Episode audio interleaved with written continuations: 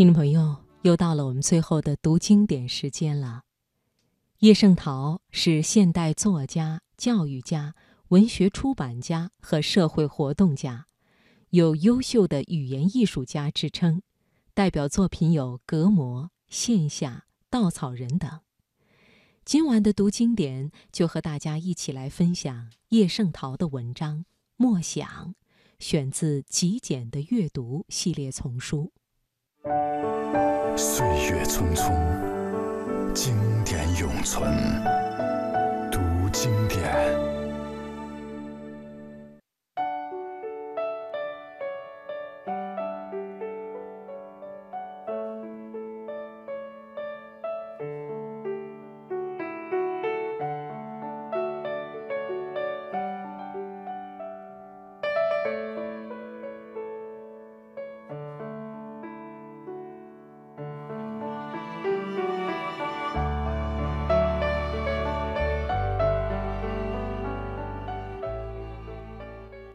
学校规定，晚上十点钟熄第一次灯，一刻钟之后熄第二次，再一刻钟之后灯又熄了，这就再也不亮了，直到第二天天黑了的时候。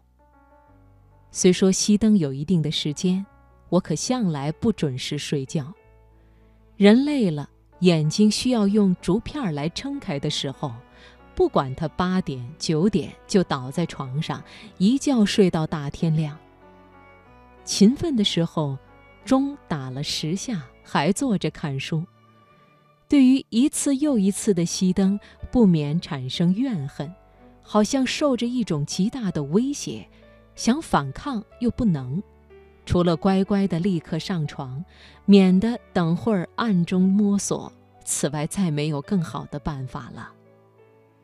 这种经验也不止一回了，每一回总使我对于时间的不肯停留发生一种莫名其妙的畏惧与憎恨。或者是第二天的功课没有预备好，或者是正在读一本小说，读得津津有味。第一次熄灯了，我不上床，心里想，反正还有半个钟头，不妨再看一会儿。等到第二次灯又熄了。还是舍不得放下手里的书，便朝自己说：“再看五分钟吧。”直挨到不能再挨，光明的时间只剩一两分钟了，这才丢下书本，赶忙铺床。结果常常是鞋也没来得及脱，灯就熄了。整个屋子黑漆漆的，我就摸着枕头的位置，慢慢的把身子放稳。我把眼睛睁得大大的，想在黑暗中找见一点光亮。可是，除了一些黑的、更黑的形象以外，什么也分辨不清。于是，我向黑暗屈服了，心里充满了委屈，渐渐地进入梦境。这种受着时间威胁的情绪，有几个晚上特别浓重。为了避免摸黑。我决定在熄灯之前上床，就此躺着看书，直到最后一秒钟。可是，每当熄了第二次灯以后，心情就不免紧张起来了。明知一刻钟的时间会极快地溜过去，却想在这短短的时间中读到某一页的某一段，于是就不由自主地时时估量那剩下的时间。大概还有八分钟了，至多只剩五分钟了。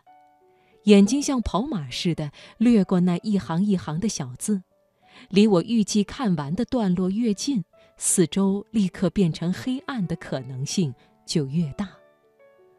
我用了我所有的力量争取时间，只有三行了，只有两行了，最后一行了。可是，可是灯熄了，无情的熄了。再也没办法知道那最后几个是什么字。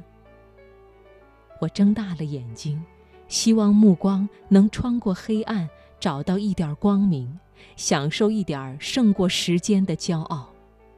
然而，黑暗既深且广，没有边际，我的失败是注定的了。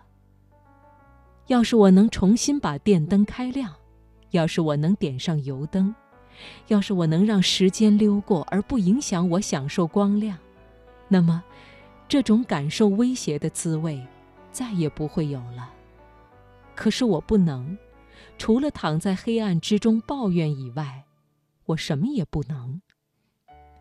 要是白天多看一分钟的书就好了，要是白天能多读半点钟。今晚就能把这本书读完了。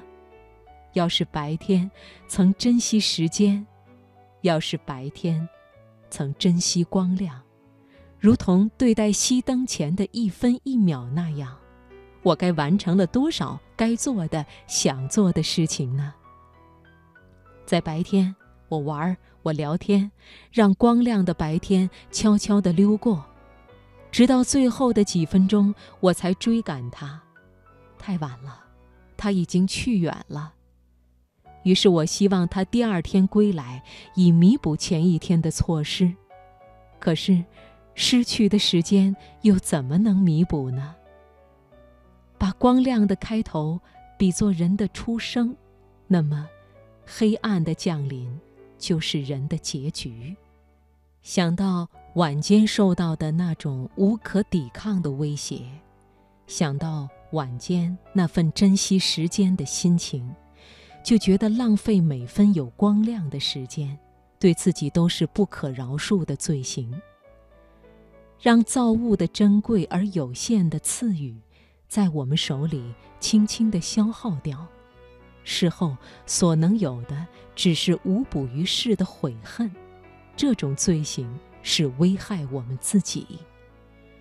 把人生的路程算作一天，那么现在太阳正高高的照着我，离开黄昏时分还有很长的一段时间，但是，我终究会望见那尽头。